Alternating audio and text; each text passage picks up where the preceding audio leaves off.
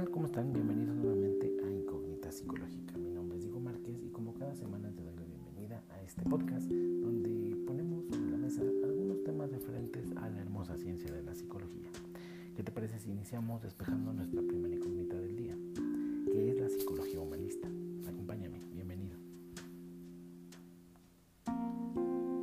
La psicología humanista tiene como principal característica considerar al ser humano como un todo, sabiendo que existen múltiples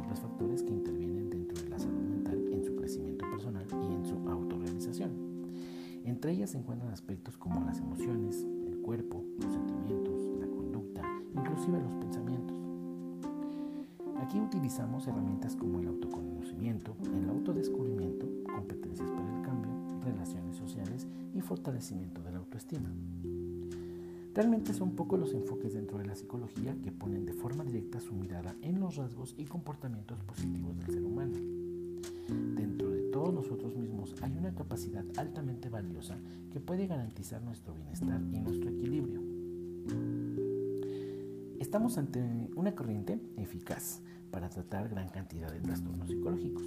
Realmente es útil también como herramienta de crecimiento y para mejorar relaciones familiares, sociales, etc. La psicología humanista aparece a mediados del siglo XX como una alternativa a las dos fuerzas principales. Recordemos que eran el conductismo y el psicoanálisis. Su finalidad era dar una respuesta diferente abordando los problemas del ser humano y ofreciendo una perspectiva desde el ámbito de la salud más que de la enfermedad. Los terapeutas humanistas de esa época creían firmemente que las personas estaban intrínsecamente motivadas para autorrealizarse, para avanzar hacia sus propias metas y alcanzar así la sanación la sabiduría o esa cumbre personal a la que cada uno aspiraba. Se consideraba además a la persona como un ser individual, al que es preciso atender de forma multidimensional y personalizada. Se caracteriza por ver a la persona en su conjunto de forma global, teniendo cada uno de los aspectos la misma relevancia, los pensamientos, el cuerpo, las emociones y el ámbito espiritual. Estos aspectos se relacionan y fluyen mutuamente. Son la principal vía para que el individuo se encuentre a sí mismo. Los humanistas consideran que es muy importante y necesaria la relación con los demás, tomando en cuenta el contexto en el que se produce para el desarrollo individual del ser humano. Las personas poseen la capacidad de tomar sus propias decisiones, de responsabilizarse de sí mismas y emprender un desarrollo y despliegue de sus propias potencialidades se promueve y facilita el desarrollo personal. Dentro de la psicología humanista, el psicólogo sirve de herramienta para la persona, para que ella misma, mediante sus propias capacidades, pueda llegar a comprenderse y a desarrollarse. Las personas tienen una tendencia innata a la autorrealización. El ser humano puede confiar en la sabiduría que parte de su interior, puesto que toda sanación se encuentra en sus propias respuestas. Es preciso entender que no es necesario controlar el entorno ni controlar las propias emociones hasta reprimirlas. La psicología humanista se centra en el individuo desde una visión global, entendiendo que todos los aspectos que componen el ser humano son importantes. Se le considera un ser único, responsable de su propia experiencia, capaz de tomar conciencia de sus propios recursos para desarrollarse, llegar a la autorrealización y descubrir su potencial. Las raíces de la psicología humanista se encuentran a su vez dentro de la corriente filosófica del existencialismo europeo, un enfoque liderado por nombres tales como Jean-Paul Sartre, quien aseguraba que el hombre nace libre, responsable y sin excusas. Jean-Jacques Rousseau, donde él aseguraba que el hombre es bueno por naturaleza y además la sociedad es la que lo corrompe. Eric Fromm, él decía, si soy lo que tengo y lo que tengo lo pierdo, entonces ¿quién soy? Víctor Frank, él decía que el hombre se autorrealiza en la misma medida en que se compromete al cumplimiento del sentido de su vida. Estos autores tienen una visión de la condición humana basada en la libertad, el significado de la vida, las emociones y la responsabilidad. Consideran al individuo como un ser responsable de su vida y de sus actos, capaz de encontrar su propio camino hacia la libertad. Dentro de la psicología humanista, además de esos autores, vamos a hablar de dos que marcaron y aportaron mucho a la psicología humanista. Empecemos con Carl Rogers. Las propuestas de Carl Rogers son quizá las más influyentes y conocidas dentro de las que surgieron en el humanismo. Su enfoque terapéutico, también es conocida como la terapia no directiva. La hipótesis central de este enfoque es el individuo posee en sí mismo medios para la autocomprensión, para el cambio del concepto de sí mismo, de las actitudes y del comportamiento autodirigido. Estos medios pueden ser explotados con solo proporcionar un clima determinado de actitudes psicológicas favorables. Dicha terapia centrada en el cliente parte de dos premisas fundamentales. La primera, que es la confianza radical en la persona del cliente, y la segunda, el rechazo al papel directivo del terapeuta. Para Carl Rogers, el ser humano nace con una tendencia realizadora, que si no se falsea o se tuerce por los sucesos de la creencia, puede dar como resultado una persona de pleno funcionamiento, es decir, alguien más permeable a nuevas experiencias, capaz de reflexión, espontáneo y capaz de valorar a otros y a sí mismo. Persona mal adaptada sería cerrada y rígida y autodespreciativa. El enfoque psicoterapéutico de Rogers enfatiza la actitud y cualidades del terapeuta como elemento esencial del cambio.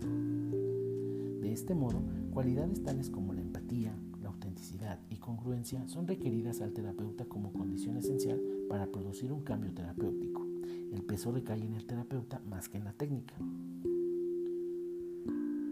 Carl Rogers se interesó particularmente por la comprensión y descripción del proceso de cambio en las personas cuando éstas se sienten aceptadas y comprendidas, tal como son por el terapeuta. En un primer momento del proceso de cambio se produce una relajación de los sentimientos. Estos pasan a describirse como algo remoto y a ser reconocidos como propios, para finalizar experimentándolos como un flujo siempre cambiante.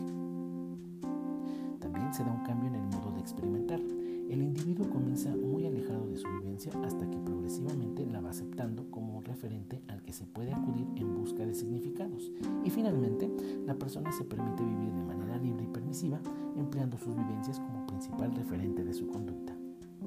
En este proceso igualmente se da un paso de la incoherencia a la coherencia.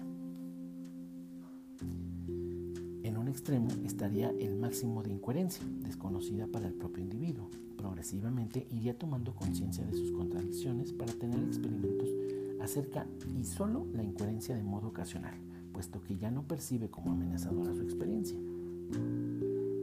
Cambia su relación con los problemas desde su negación, pasando por su reconocimiento hasta la conciencia de la propia participación en su génesis. Igualmente, el modo de relacionarse cambia desde la evitación de las relaciones íntimas hasta una vivencia abierta y libre de su relación con los demás.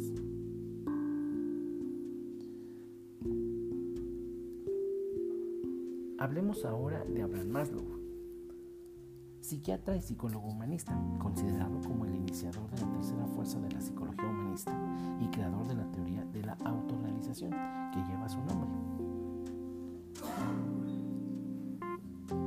Maslow estuvo desde siempre interesado en el potencial humano, en lo positivo y en qué motiva este progreso, ya que para él las personas siempre estamos cambiando y nunca permanecemos estáticas. Siempre tratamos de encontrar un sentido en la vida que sea significativo para nosotros. Para algunos de nosotros, la autorrealización puede lograrse mediante la creación de obras de arte o de literatura, pero para otros a través del deporte o en el aula, o incluso dentro de un entorno corporativo. Aunque teóricamente todos somos capaces de autorrealizarnos, la mayoría no lo hará, solo el 2% alcanzará este estado. En los años 70, el psicólogo Maslow estudió a 18 personas que a su parecer ya habrían logrado este estado, incluyendo a Abraham Lincoln y Albert Einstein, identificando características comunes como percibir la realidad de manera eficiente, poseer una alta tolerancia a la incertidumbre, contar con una alta adaptación de uno mismo y de los demás. Son muy creativos, espontáneos y están mayormente centrados en su tarea, así como poseer un buen sentido del humor. Resalta a su vez algunos comportamientos comunes como lo son experimentar la vida como un niño, con plena atención y concentración, el probar cosas nuevas en lugar de apegarse a lo seguro, escuchar más a los demás que a la voz de la tradición y su autoridad, ser honestos, estar preparados para ser rechazados debido a sus propios puntos de vista particular o trabajar duro y ser responsables. Recordemos que Abraham Maslow introdujo por primera vez el concepto de jerarquía. El hecho de que esta jerarquía soliese ser representada gráficamente en forma de pirámides hizo que el núcleo de la teoría fuera conocido como pirámide de Maslow, cuya popularidad es notable incluso hoy en día, décadas después de que fuese propuesta por primera vez.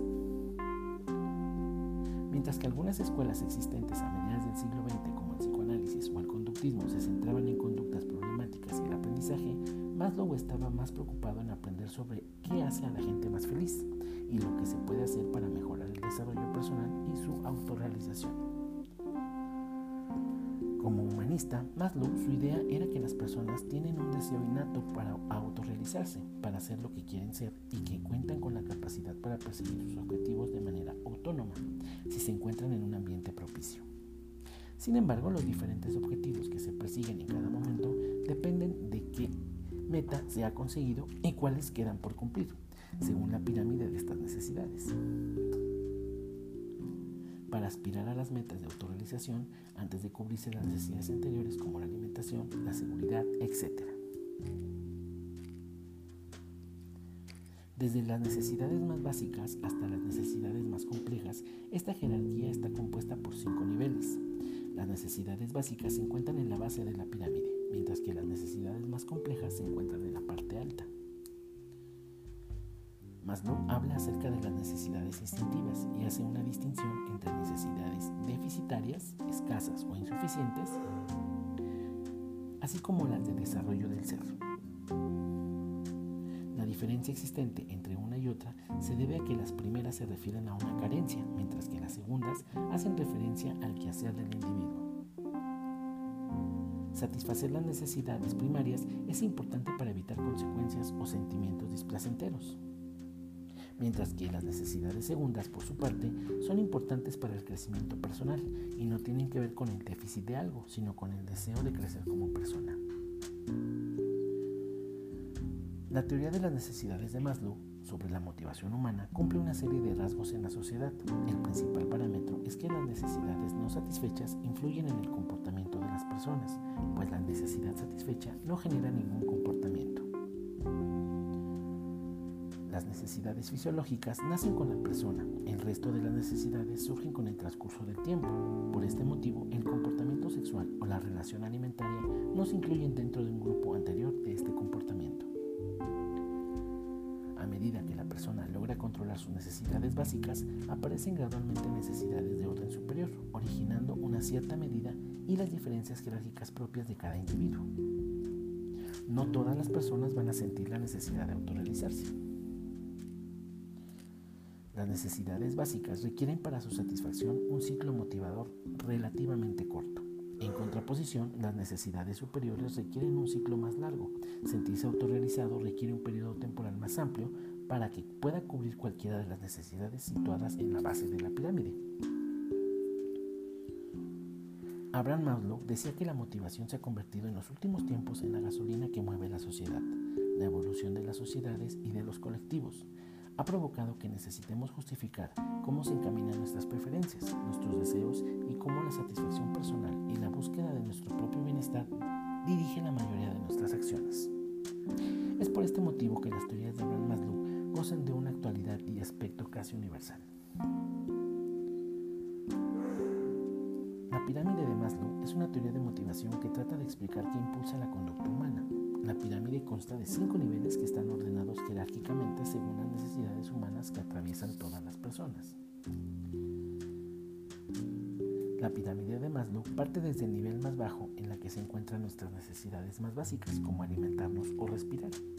Cuando satisfacemos estas necesidades, estamos rellenando la base de la pirámide y solo al cubrir estas necesidades podemos subir al siguiente nivel donde se encuentran las necesidades secundarias y más arriba las terciarias.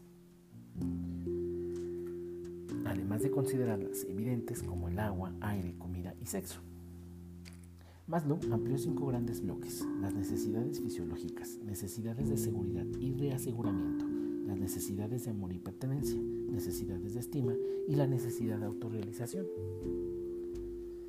Las necesidades fisiológicas incluyen las necesidades que tenemos como el oxígeno, agua, proteína, sal, azúcar, calcio y otros minerales y vitaminas. También se incluye aquí la necesidad de mantener el equilibrio del pH y de la temperatura. Otras necesidades incluidas aquí son aquellas dirigidas a mantenernos activos, a dormir, a descansar, a eliminar desperdicios, a evitar el dolor y a tener sexo. Maslow creía, y así lo apoyaban sus investigaciones, que estas eran de hecho necesidades individuales. Las necesidades de seguridad y reaseguramiento. Cuando las necesidades fisiológicas se mantienen compensadas, entran en juego estas necesidades. Empezarás a preocuparte en hallar cuestiones que proveen seguridad, protección y estabilidad. Incluso podrías desarrollar una necesidad de estructura, de ciertos límites y de cierto orden. Viéndolo negativamente, te podrías empezar a preocupar no solo por necesidades como el hambre y la sed, sino por tus miedos y ansiedades. En el medio, este grupo de necesidades se representa en urgencias por hallar una casa, en lugar de seguro, estabilidad laboral, un buen plan de jubilación y un buen seguro de vida. Las necesidades de amor y de pertenencia cuando las necesidades fisiológicas y de seguridad se completan, se completan, empiezan a entrar a esta escena las terceras necesidades. Empezamos a tener necesidades de amistad, de pareja, de niños y las relaciones efectivas en general, incluyendo sensación general de comunidad. Si lo vemos del lado negativo, nos volvemos exageradamente susceptibles a la sociedad y a las ansiedades sociales. En nuestra vida cotidiana exhibimos estas necesidades en nuestro deseo de unión, de tener familia, en ser parte de una comunidad, a ser miembros de una iglesia, a una hermandad, a ser parte de una pandilla o pertenecer quizá a un grupo social. También es parte de lo que buscamos en la elección de carrera. La necesidad de estima. Aquí empezamos a preocuparnos por algo de autoestima. Maslow describió dos versiones de necesidad de estima, una baja y otra alta. La baja es el respeto de los demás, la necesidad de estatus, fama, gloria, reconocimiento, atención, reputación, apreciación, dignidad e incluso dominio. En la alta comprende las necesidades de respeto por lo mismo, incluyendo sentimientos tales como confianza, competencia, logros, maestría, independencia y libertad. Esta es la forma alta, porque a diferencia del respeto de los demás, una vez que tenemos respeto por nosotros mismos, es bastante más difícil perderlo. En la versión negativa de estas necesidades es una baja autoestima y complejos de inferioridad. En los países modernos la mayoría de nosotros tenemos lo que necesitamos en virtud de nuestras necesidades fisiológicas y de seguridad. Por fortuna casi siempre tenemos un poco de amor y pertenencia, pero es tan difícil conseguirlo en, la realidad. Maslow llama a todos estos cuatro niveles anteriores necesidades de déficit o necesidades. Si no tenemos demasiado de algo, sentimos la necesidad pero si logramos todo lo que necesitamos, no sentimos nada. En otras palabras, dejan de ser motivantes. Como dice el refrán, no sientes nada a menos que lo pierdas. Maslow habla de estos niveles en términos de homostasis, el cual es aquel principio a través del cual opera nuestro termostato de forma equilibrada. Cuando hace mucho frío, enciende la calefacción. Cuando hace mucho calor, apaga el calentador. De la misma manera, en nuestro cuerpo, cuando falta alguna sustancia, desarrolla una ansia por ella. Cuando logra conseguir la suficiente de ella, entonces se detiene la ansia. Hace simplemente extender el principio de la homeostasis, tales como la seguridad, pertenencia y estima. Maslow considera todas estas necesidades como esencialmente vitales, incluso el amor y la estima son necesarias para el mantenimiento de la salud afirma que todas estas necesidades están construidas genéticamente en todos nosotros como los instintos. De hecho, les llama necesidades instintivas. En términos generales, nos movemos a través de estos niveles como si fueran estadios de recién nacidos, nuestros focos. Está en, la en el estado fisiológico. Inmediatamente empezamos a reconocer que necesitamos estar seguros. Poco tiempo después buscamos atención y afecto. Un poco más tarde buscamos la autoestima. Bajo condiciones de estrés o cuando nuestra supervivencia está amenazada, podemos regresar a un nivel de necesidad menor. Cuando nuestra gran empresa ha quebrado, podemos buscar un poco de atención. Cuando nuestra familia nos abandona, parece que a partir de ahí lo único que necesitamos es amor. Cuando logramos alcanzar una meta u objetivo, parece que inmediatamente solo nos preocupa el dinero. Maslow sugiere que podríamos preguntarle a las personas sobre su filosofía del futuro, cuál sería su ideal de vida o del mundo, y así conseguir suficiente información sobre cuáles son sus necesidades y si están cubiertas o no. Si tienes problemas significativos a lo largo de tu desarrollo, por ejemplo, periodos más o menos largos de inseguridad o rabia en infancia o la pérdida de un miembro familiar por muerte, divorcio o rechazo significativo y abuso, entonces podrías fijar este grupo de necesidades para el resto de tu vida. En el nivel más alto se encuentran las necesidades de autorrealización y del desarrollo de las necesidades internas, el desarrollo espiritual, moral, la búsqueda de una misión en la vida, la ayuda desinteresada hacia los demás, etc. Este nivel de la pirámide de Maslow es uno de los rangos de la jerarquía de necesidades más difíciles de definir porque tiene que ver con objetivos altamente abstractos y que no se consiguen con acciones concretas, sino con cadenas de acciones que se producen durante periodos relativamente largos. Por consiguiente, cada individuo tendrá necesidades de autorización diferentes y personalizadas. Este nivel es un poco diferente. Maslow ha utilizado una gran variedad de términos para referirse al mismo, como motivación de crecimiento, necesidades de ser y autorrealización. Maslow también identificó otras tres categorías de necesidades, además de las cinco anteriores, que son las estéticas y las cognitivas, así como las de autotrascendencia. Este hecho originó una rectificación de la jerarquía de las necesidades. Necesidades cognitivas son relativas al deseo de conocer que tenemos la gran mayoría de las personas, por ejemplo, resolver misterios o ser curiosos. Este tipo de necesidad es muy importante para adaptarse a las cinco necesidades antes descritas. Necesidades estéticas. Eh, hay que enfatizar que estas no son universales, pero al menos algunos grupos de personas en todas las culturas parecen estar motivadas por necesidades de belleza y de experiencias estéticas gratificantes necesidades de autotrascendencia. Estas tienen como finalidad promover una causa más allá de sí mismo experimentar una comunión fuera de los límites del yo. Esto es, de realizar un servicio hacia otras personas o grupos, dedicarnos a una ideal, a una causa. En la pirámide, las necesidades cognitivas y estéticas se situarán luego de la red de reconocimiento, es decir, ocuparán el lugar quinto y sexto y la autotrascendencia ocupará el último lugar gente autorrealizada tiene un profundo sentimiento de identificación, simpatía y afecto por los seres humanos en general. Siente el parentesco y conexión como si todas las personas fuesen miembros de su familia. El día de hoy concluimos este décimo ya episodio de Incógnita Psicológica y así cerramos esta primera temporada. Así que los invito a que próximamente escuchemos una segunda temporada, seguramente con más información temas referentes a la psicología. Quiero que por favor nos comenten, nos hagan llegar sus comentarios.